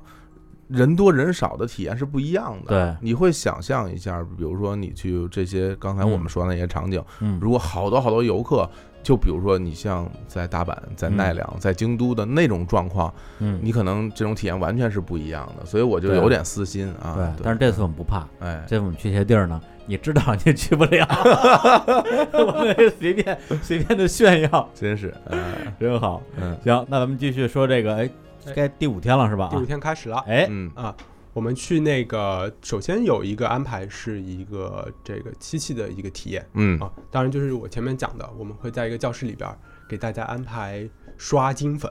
嗯叫石绘啊嗯，石绘是一个最早源自于京都，但是那个当时前田家就派了这个工工匠人， 嗯，然后去京都学来了这个技艺之后，特别在加贺这个地方把它发扬光大了。嗯啊，再加上金泽本身的漆器本身做的比较好，然后漆器加石灰就形成了一个非常完美的一个特别哎好看这搭配的这个嗯这个组合啊。然后就是黑色的，你想可以想象黑色的这个木头的这个木器，然后刷上了漆，然后再涂上了金粉，黑和金的这样一个搭配，嗯，就永远都不会过时。然后最后一层还是亮的哎，嗯像亮类似于一个釉面一样的那种东西，这超级漂亮。对我在日本见过那么多不同的工艺品，可能就是我个人审美上最喜欢的就是石灰，对这种，这种工艺，对对这种工艺，嗯所以这个还挺特别的啊。嗯所以大家大概会花个一个多小时时间，我们来做一下这个东西。嗯完了之后的话，我们会有一个体验是，我们会带大家去晋江市场，哎，这太哎，传说中美了，的这个北路最有名的一个市场啊。嗯，都说是什么金泽人民的这个嗯厨厨房哎，对对对对啊这在个在这里边的话，其实有很多很多的海鲜，包括了海胆嗯啊，然后牡蛎就是那个生蚝，嗯，然后不同的季节还不一样。然后像十二月的话是吃蟹的好时节，哎嗯呦，那边的蟹呀，越后蟹嗯越后蟹，然后对还有一些松叶蟹。松叶蟹，哇，那边的螃蟹真是有又大又多，然后好多都是刺身啊，包括煮汤或者烤。不行，不能说了。哎 哎早早上早上这个能岛呃能登出去，然后抓来的，嗯立马就嗯送到了这对个晋江市场来。而且金江市场呢，就是因为我身边朋友可能去金泽的还比较多，所以我上次有一次我去金泽，然后发了一个照片儿在金江市场，一堆人在底下说一定要吃那家店，一定要吃那家 店，每个人指的店还不一样，因为因为是这样，它那个二楼对全是店面，对有不同不同的店面，每家店其实都有小有小小区别吧。对对对对，但是每家店呃有有个共通点，就是所有的那个海鲜上面都有都有 金箔，对，所以一看到那个金箔就知道，哎，这不是金泽吗？我知道这是金泽，对对对。然后说这家店之前日本哪个首相也跑这儿来吃过，啊是啊对你一定要去吃一吃。对我其实，在日本基本上，我我应该是在所有的地方都吃过海鲜嗯啊、从北到北海道，啊、嗯往南到冲到冲绳，包括本州岛、九州岛、四国，每个地方我都吃过海鲜。因为嗯大家有时候老说啊，说北海道的海鲜如何如何的好，或者怎么怎么样，但是我我自己觉得啊，我在日本吃海鲜的话，有两个地方是征服了我了，嗯一个呢是在三重县，嗯三重县那边呢，伊势伊势啊，伊势龙虾，嗯，哎，这个的确是不同凡响，嗯但它也太贵了，嗯那一个龙虾好几百，但但真的好吃，就是那个肉简直有点像柚子一样的嗯质感了，又香甜，然后又又又又特别弹。但是另外一个就是在金泽，哎呀金泽的这个海鲜，我认为就是它的整个肉的口感的那种饱满度。然后包括它跟海，就是它还带有海水的味道，那种那种新鲜感，嗯真的是让人觉得哇，这地方这这海鲜太好吃了。对，对，然后的而且我不得不说，嗯，金泽的海鲜真的并不便宜。不便宜。我不是说它是以便宜著称的，很多时候大家可能很多海鲜市场 真的便宜量又足，比哎如很著名的像是北九州那边的塘沽市场嗯，好多人都举着很大很大的吃的，包括在广岛那边吃大很大的牡蛎、牡蛎烧什么的，它是不贵，但是我觉得总体而言还真是一分钱一文货，品质是不一样的。而且我对金泽有个印象，就是我在那吃过一次鳗鱼饭，嗯因为我没去过名古屋嘛，也不知道名古屋那个是不是更好吃。哎，但是我在金泽吃那鳗鱼饭，人民币两三百一碗吧。嗯，吃完之后，我再回北京，完全吃不了鳗鱼饭了，就是这太好吃了， 根本不是一个一个对一个就东西，啊太好吃了。啊，对。这我觉得咱们这个把这吃已经吹，哎，不是之前谁说松屋就， 不是说松屋就行吗？对吧？松屋也行，哦也行，也行啊，但是你有这个是吧？嗯晋江市场也 行。对，放了金箔的鳗鱼饭，我那那更好，是吧？如果卖松屋的券儿，那这完美了。哎呦，那我太喜 欢了！松屋现在有时候特价两百九对，两百九日币，对，日币，那是两百多人民币。对啊啊，啊，来然后这一天的话，咱们还有有一个完整的一个主题，就是嗯其实是和艺伎相关的一个体验。嗯哎呀哎，所以我们会直奔那个金泽曾经最著名的一条茶屋街啊，就是这个呃东茶屋街。东茶屋街，嗯金泽其实有三条茶屋街，是东茶屋街是因为离这浅野川最近，然后呃又又又背靠大山，然后有有些寺庙啊，所以这这个茶屋街是特别的火。然对，后远处有那个舞视厅的那个哎对茶屋街，嗯呃，然后完了之后的话，我们在在东茶屋街其实会有一个特别的安排，就前面说过了，嗯我们会去拜访这个三弦琴的匠人的这个工作坊。你说就那就那嗯，那小姐姐，哎啊啊啊啊！啊小姐姐，小姐姐，哎，那大姑小娘，姐姐教啊你弹三千琴，哎让他教你弹三弦琴，教你萨入库赘拉那种，哈，哎呀啊就那个然后哈，大家在家可以学习一下，然后嗯包括知道一下三弦琴整个的制作工艺和它的弹奏技巧，哎，嗯亲手上去弹一把。我觉得这个对我来说难度不大啊哎这三根弦儿嘛，是吧？啊我吉他那少么一半儿呢， 那么多弦我都能弹是吧？这三根弦儿应该问题不大，而且其实，在东茶屋街是一个我不得不说是一个特别特别适合拍照的地方，嗯因为它整个那条茶屋街很长，而中间还拐好多弯儿，每一个建筑都是木质的老建筑，哎对，在里面拍照是特别漂亮的哎嗯，就而且是满足对你想象当中日本的样子。对哎，对，而且里面很多的就是也可以喝茶的店，对对，对，然后那种土产店，还有和果子和这个冰激凌。对，还有当地这个呃金泽那边非常著名的酒造，在那边嗯也有自己的店面，嗯，我有时候也会在里边去买点酒，对，我基本上每次去都会去那家买店。醉酒，对清酒是吧？嘉禾园什么的，就那个那那个酒造啊啊，对，回头可以带大家去看一看。在东茶屋街拍完、逛完，啊嗯，三弦琴也弹完，朋友圈也发完，咱们咱们咱们就出发去山中温泉啊！山中温泉就是之前江户时期非常有名，后来昭和时期又更加有名的一个当地日本人非常喜欢的一个隐秘温泉地。嗯嗯我们会入住一个温泉旅馆啊，所以大家就会很就可以有很多选择，可以去爽泡啊，就很很舒服的感受一下。打死我！什爽么 了什么语言？这这这这这个词组第一次听说过啊。嗯插一句啊，这个山中啊，它本身是属于这个日本石川县的加贺市啊，是它靠近这个福井县。嗯然后这个山中町呢，本来它是一个独立的一个行政单哎位，是县町村嘛。结果日本呢有有过几次这种所谓的市町大合并啊，什么明治大合并啊、昭和大合并啊、平成大合并啊，它是二零零五年啊，它跟这个以前的老加贺市合在一起，变成了现在的加贺市。嗯对，也是属于刚才提到的我们这个石川县。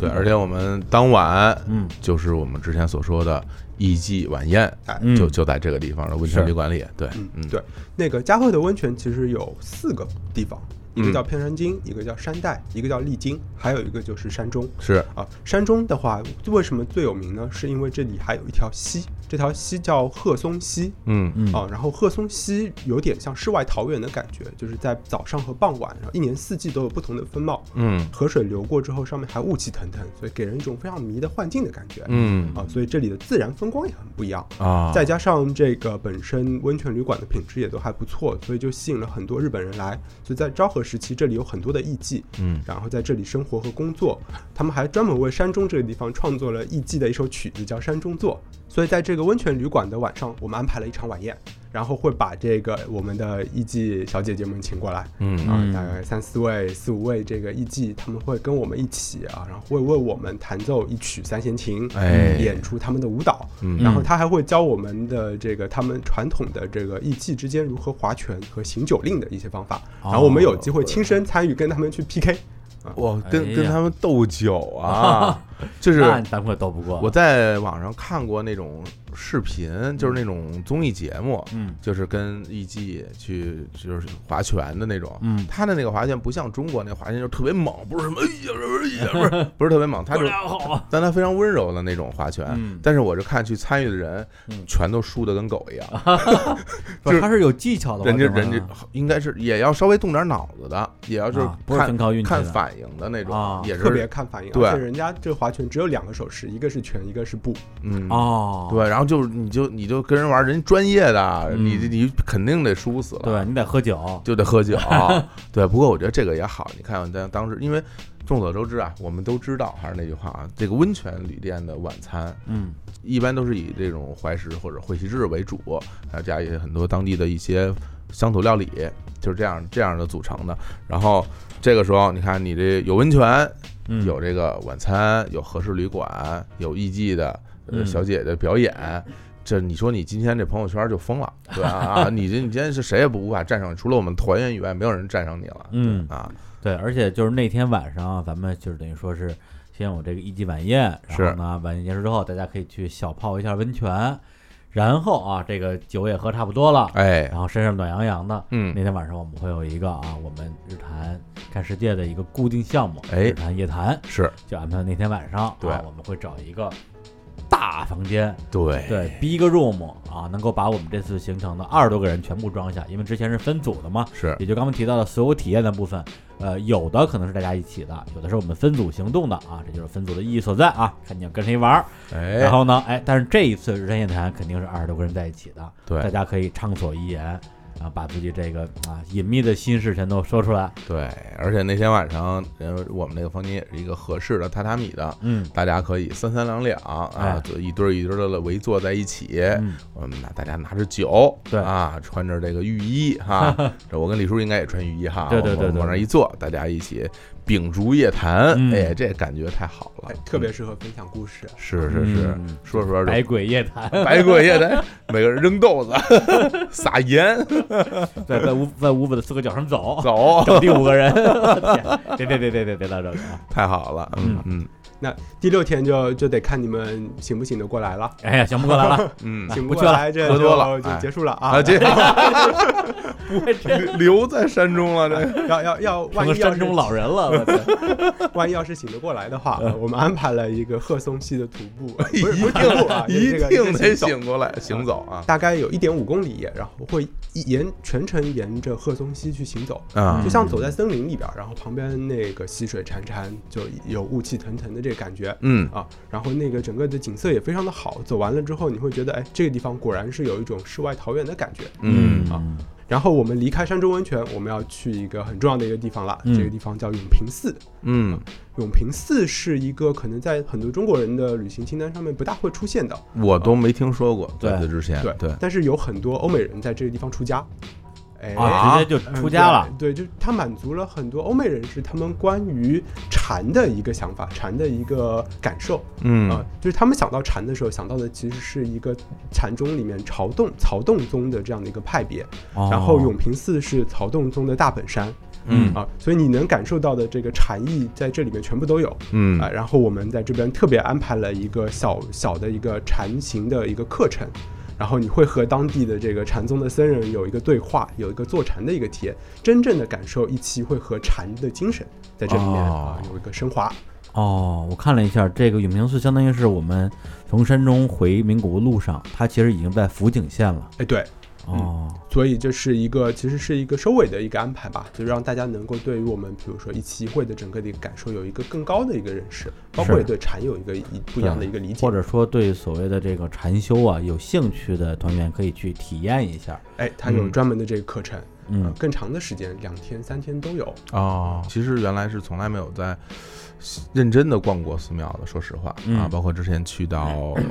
京都也好，奈良也好，因为我自己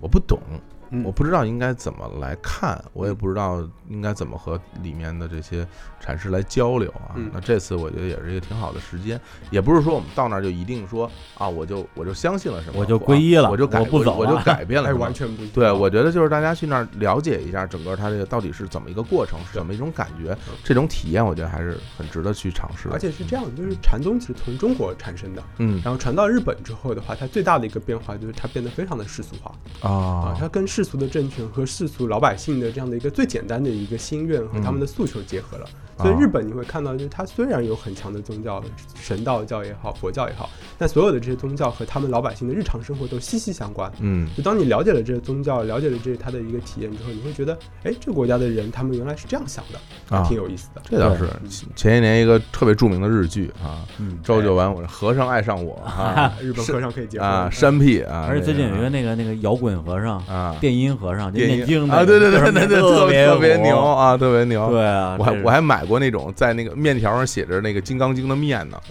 就是宽面，宽面面上有有《金刚经》的那嗯个经文，煮完之后装在一碗里边儿，每一根儿里边儿都有经 文，特别猛那东西啊。对，而且“禅”这个词儿，实际上在我们生活之中也算是一个比较出现比较频繁的一个词儿。嗯大家如果对这个有兴趣的话，特别是我们未来的团员，也推荐一本书啊，叫那个《禅者的初心》。哦呃作者是这个铃木俊龙，我之前看过，就他对于禅的这个理解本身是有他自己的一套体系的，嗯包括据说啊，乔布斯就是这个哎禅禅师的这个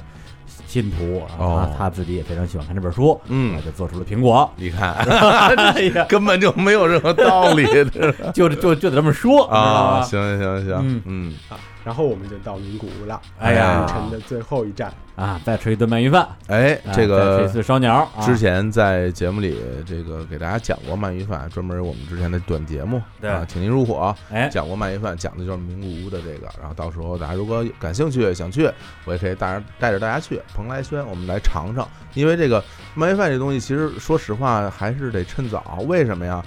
一直有报道说这个日本的这个河鳗啊，好像快被吃光了。嗯，这个导这个吃没吃光我不知道，但是我自己的感觉就这几次，首先一次比一次贵，啊，价格越来越贵。原来可能呃两千多日两千多日币三千多。你就能吃到一一份鳗鱼饭，嗯尤其名古屋的这种三吃的这种，但是现在基本上就是三千奔四千这个价格了，哇，而且我感觉变小了。嗯，就是鳗鱼没有像原来似的那么大肥或者肥了嗯啊，当然它跟季节也有关系。嗯另外，我觉得的确是可能真是吃的差不多了，对就是赶紧吃啊，回头没有了只能吃星鳗了啊。这对，啊所以说这即将消失的这个三大奇观啊，嗯，骑的马洲的雪， 哎，死海的水， 嗯，海滨谷的鳗鱼饭， 跟着我们哎就不会错过。真是不这听说是要开东非路线了， 不留遗憾啊你们。不是也有坦桑尼亚线吗？哎咱咱们可以聊聊啊，哎呀， 太好了啊！哎齐呀，活儿。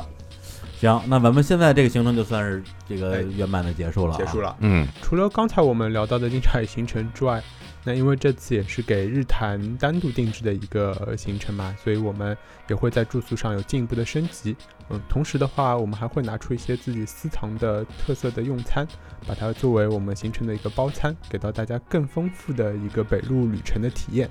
啊、那具体的方案和具体的行程的话呢，大家也可以参考我们的路线来了解更详细的信息。哎呀，说实话，就刚把这节目聊了一一遍之后，觉得好像自己好像已经去过了一样啊。对就是有些画面虽然没有亲自到过那儿，但是可能天琪描述的啊，非常的形象啊，脑子里已经有些画面出来了。嗯，但是心里边还是会觉得就是很期待。我自己其实真是很期待这个行程。虽然说我们现在是在录这样一期节目，有时候我自己说呃多好多好多好，感觉是不是有点太吹了什么吹的？对，太吹何止。太吹呀，对就是吹爆了已经。但是我又不能说啊，其实这一般，其实这个我我不期待，或者说我嗯我觉得这这东西啊，是是因为我们想搞这么一个活动，所以我们故意说的我好，故意说的好，我只能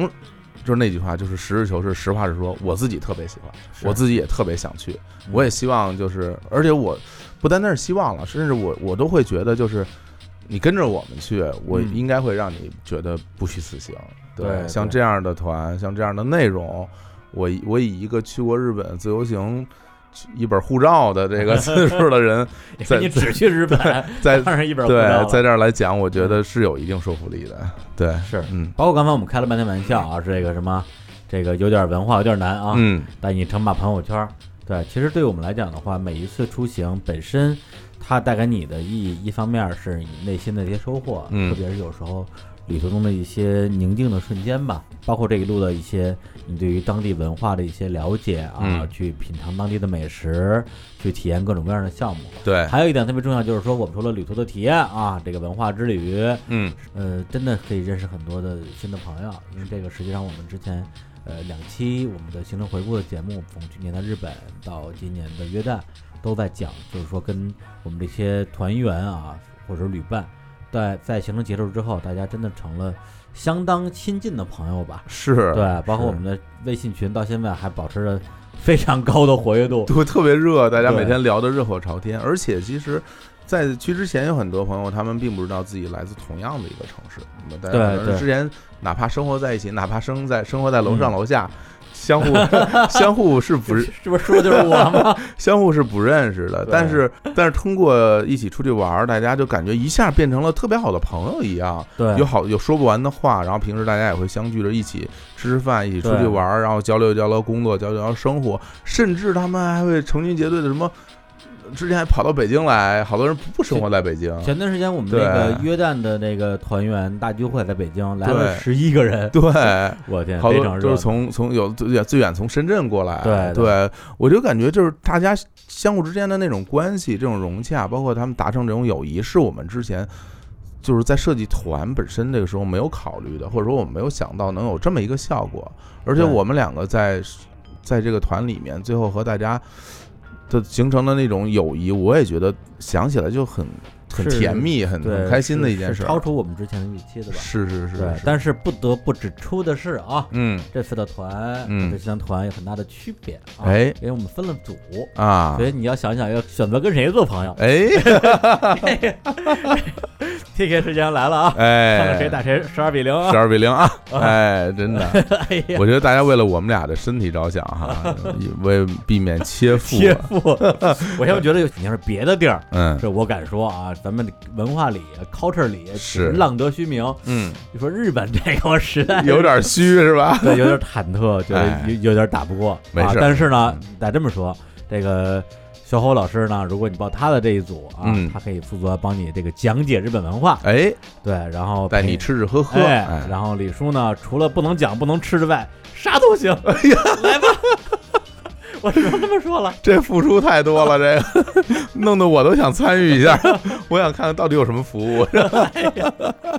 咱们也带团儿了，真是不容易啊！太不容易了啊！行，然后跟这儿我也提出一个啊，我们就是这今天我们俩临时碰出来的一个一个小的 idea，是，对，因为呃，截止到现在为止，我们包括去年的日本团、今年的越南团加在一起，已经有了有小小三十个队员，对曾经跟我们一起出行。是，呃，如果再加上这次的这个日本的一期会团的话，那一下可能控制到五十多人了。嗯，我就在想说，所有曾经跟我们一起同行的这些旅伴，我们是不是应该给他们一点专属的福利？哎，对，然后呢，以及他们既然已经参加过我们这么高规格的啊这样一个旅行团，是不是要邀请他们加入一个特别高大上的一个 club 对，个俱乐部一个俱乐部？是然后呢，我们就想了半天啊，然后我给这俱乐部想了一个特别的信达雅的名字，响亮，哎，大家一听就肯定特别想加入这个俱乐部。哎，这个俱乐部的名字叫做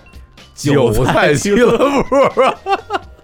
我这当李叔当李叔跟我说出这个名字的时候，我当时击节叫好，就是这个名字值一千万，这名字太值钱，太好，太喜欢了。 嗯，就是让人很想使用，就是 就是这这这怎么说？就比如说，哎，说你知道吗？我那个嗯嗯你嗯你也是日坛公园听众啊，嗯我也是。哎呦，幸会幸会幸会嗯！你是那个韭菜俱乐部的成员吗？ 说我不是，我是。哎呀，这这这一种被收割 的满足感。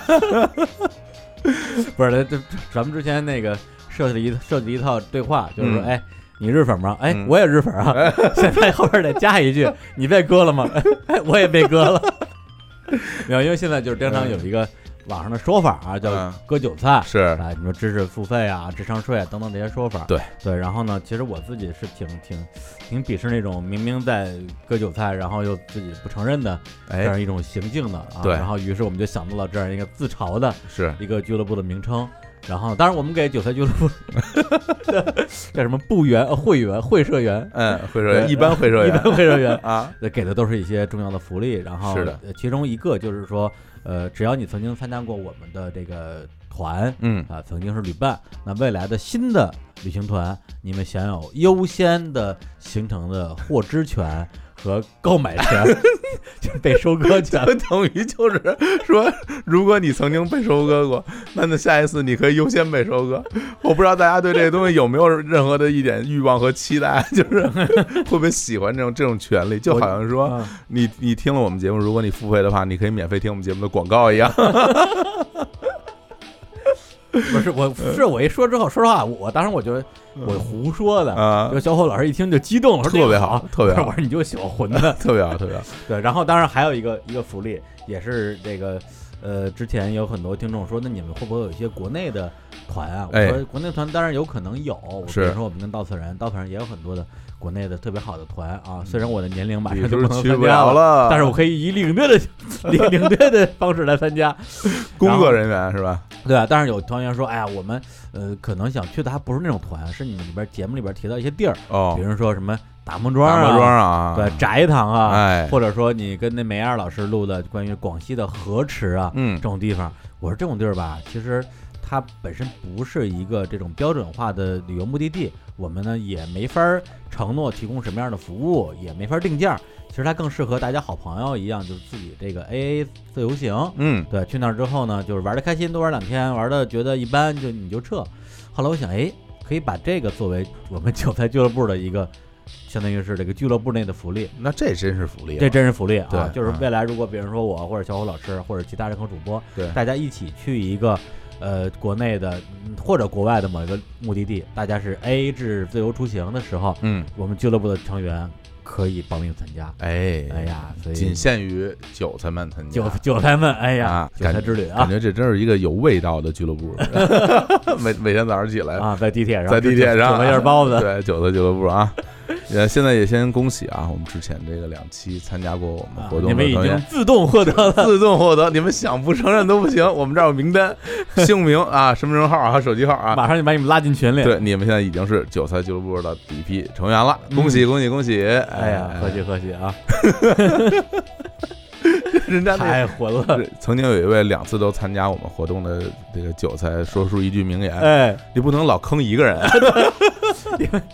因为就是我们在约旦团的那最后一天，大家嗯这个就是喝了酒之后抱头痛哭，嗯，然后呢，那个就是那那位老师啊，天翔老师，嗯然后就真的是抱头痛哭。哎，对，抱着我们说：“哎呀，你们的团太好了，下次我还来。”然后我们这次日本行程其实比较早，就大家已经有一个大概意向了。是，然后我就跟他说：“我说你来啊，嗯你不是说你下次还来吗？”嗯，他说不能光捡着我一个人坑 吧。嗯但但是啊，我们还是欢迎他的啊。对，嗯，好，行，嗯那我们今天首先那个，其实也也不用说感谢天奇了，是对因为我们大家是一起嗯，这个现在是这个规划了这样一个路线。对，然后呢，当然，其实我们特别希望天奇本人来给我们带队啊。但是呢，这次他好像呃，有一些有一些私人的私人的啊事情哎呀，就可能真没有的过来办法听我 们。给你讲理财，哎，这这这个这个，我觉得可以安排一下，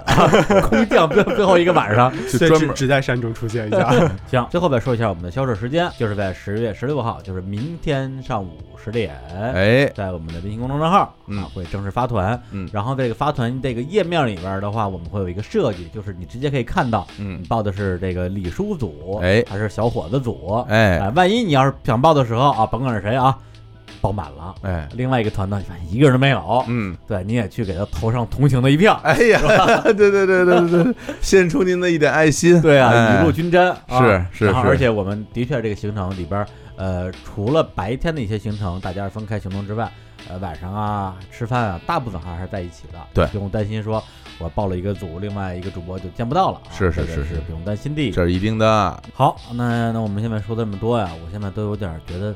时间怎么那么遥远啊，嗯因为就是离我们节目播出的当天啊，嗯，还有两个月才哎，能出发。嗯对我个人其实已经跃跃欲试了。我也是，哎啊，，那我们最后再带来一首歌啊，这首歌呢，呃，来自于日本的一个，说实话我我真不熟啊，啊一个特别据说特别红的乐队，哎，叫叫什么蓝是吧？哎那是啊，这我个们行程最后一天的时候啊，十二月十五号他们会在名古屋开演唱会啊，哎呀所哦，以这有个喜欢的小伙伴可以去啊哎，。他们们是就开那一天是吗？呃，十五、十六、十七，哦，也就是说我们是十，我们是十四号就到名古屋了，对对对也就是这三天的演唱会啊，如果你个人能买得到票，哎，对，都可以去参不好加买一开始李叔还跟我说呢，说啊啊那挺好啊，我们团员想去就买票去看吧。啊我说你也太小看阿拉西了，啊你还我，而且我要必须要说，阿拉西不是不是乐队，啊是偶像组合啊是吗偶像组合就像千小伙子一样，就是是偶偶像天是团偶 像天那团。这个票应该挺好啊，买的，我听开地上 在玩在笑地。上捡，不可免费能的阿拉西，阿拉西其实是成立于基基本上一九九九年吧，那个时候挺成立 挺的，久了到到现在，跟你们同一年，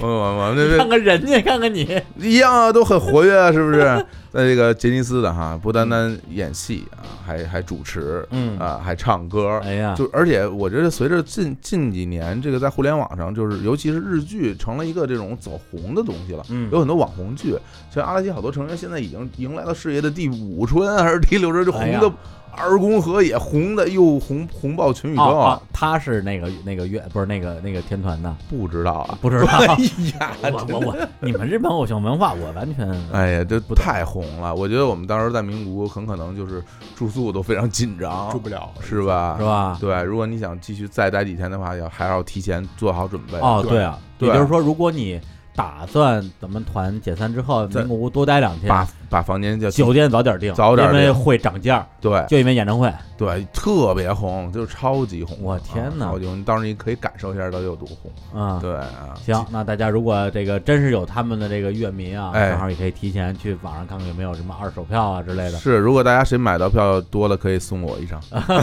我去看一看。哦行，那我们嗯最后就来放一首这个叫什么阿拉西的这个歌啊，已经尖叫了。小侯老师，你你选一首吧，这个我我也我也不熟。哎呀，那就啊名曲太多，随便选一首吧。哎，因为我们刚才提到了，我们会去体验这个三弦琴演奏哭啊，啦，演奏《Sakura》，但是阿拉西也有一首著名的歌曲叫做《Sakura》，嗯啊也叫法库，也叫《Sakura》。这首歌其实是当时是一个日剧的主题曲，哎这个日剧也特别红，叫做《无间双龙》，啊主演是小栗旬、生田斗真、哎哎呀广末凉子，当年也是横扫各大这个哎呀收视收视榜啊，嗯这大家一听到前奏，估计很多人已经晕倒了啊，已经完全晕我也已经晕倒了。 来，这最后这首《Sakura》送给大家，在阿拉西歌声中，然后就结束我们这一期的节目，也希哎望大家明天能够准时准点儿，抢到票。哎，哎，祝福你们。哎，好，那就跟大家说再见，拜拜。好，谢谢大家的支拜持。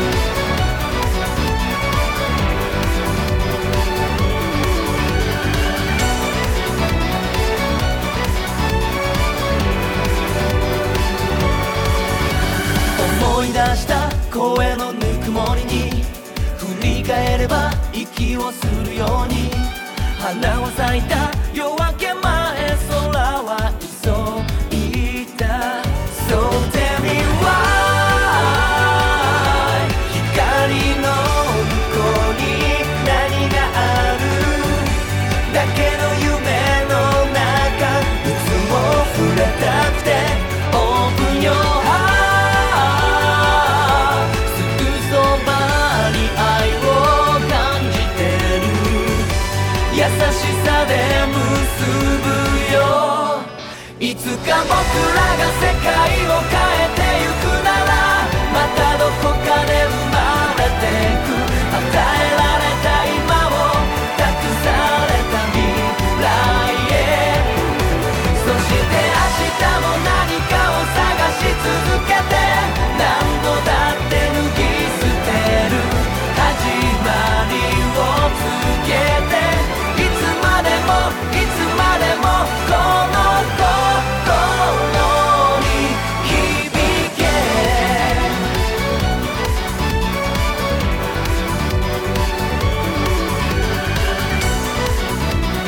吐